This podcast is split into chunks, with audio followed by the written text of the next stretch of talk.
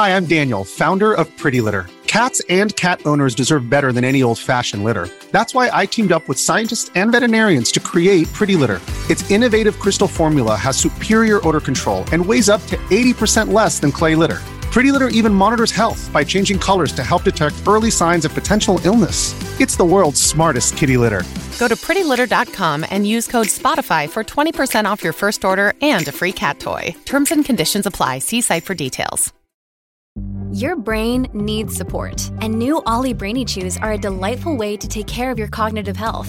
Made with scientifically backed ingredients like Thai ginger, L-theanine, and caffeine, Brainy Chews support healthy brain function and help you find your focus, stay chill, or get energized. Be kind to your mind and get these nootropic chews at ollie.com. That's O L L Y.com. These statements have not been evaluated by the Food and Drug Administration. This product is not intended to diagnose, treat, cure, or prevent any disease.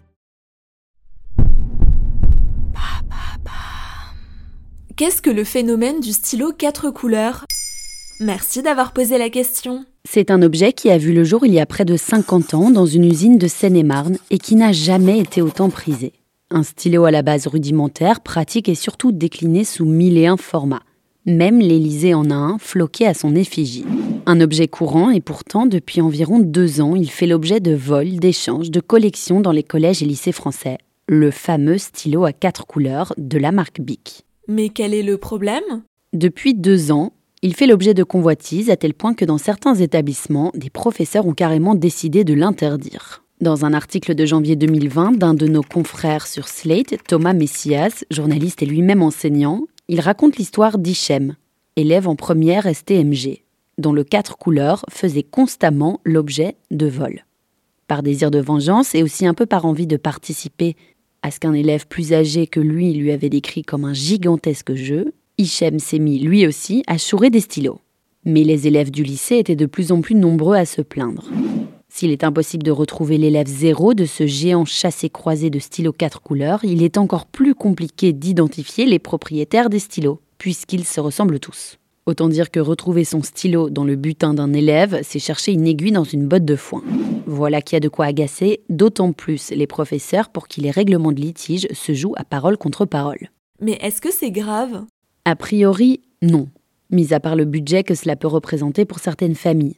En revanche, selon une CPE d'un collège du Calvados, interrogée dans l'article de Thomas Messias, le stylo est devenu une monnaie d'échange. Dans son lycée, certains élèves avaient accès aux toilettes à la seule condition de pouvoir présenter au moins 5 stylos quatre couleurs. D'autres se lançaient des concours entre eux avec à la clé du plus grand détenteur de stylos une manette de Switch et un jeu.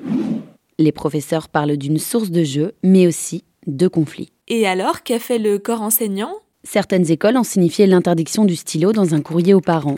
La CPE dans le Calvados parle d'une situation lunaire, interprétée comme un canular par les parents.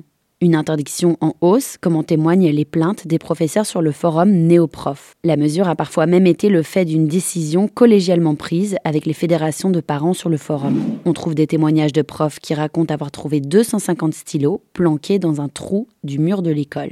Par ailleurs, il convient de rappeler que les professeurs ne sont pas censés créer leur propre règlement d'ordre intérieur et que seul un officier de police est en droit de fouiller le sac d'un élève. Voilà ce qu'est le phénomène des stylos quatre couleurs. Maintenant, vous savez, un podcast écrit et réalisé par Johanna Cincinnatis. Ce podcast est disponible sur toutes les plateformes audio et pour l'écouter sans publicité, rendez-vous sur la chaîne Bababam Plus d'Apple Podcast.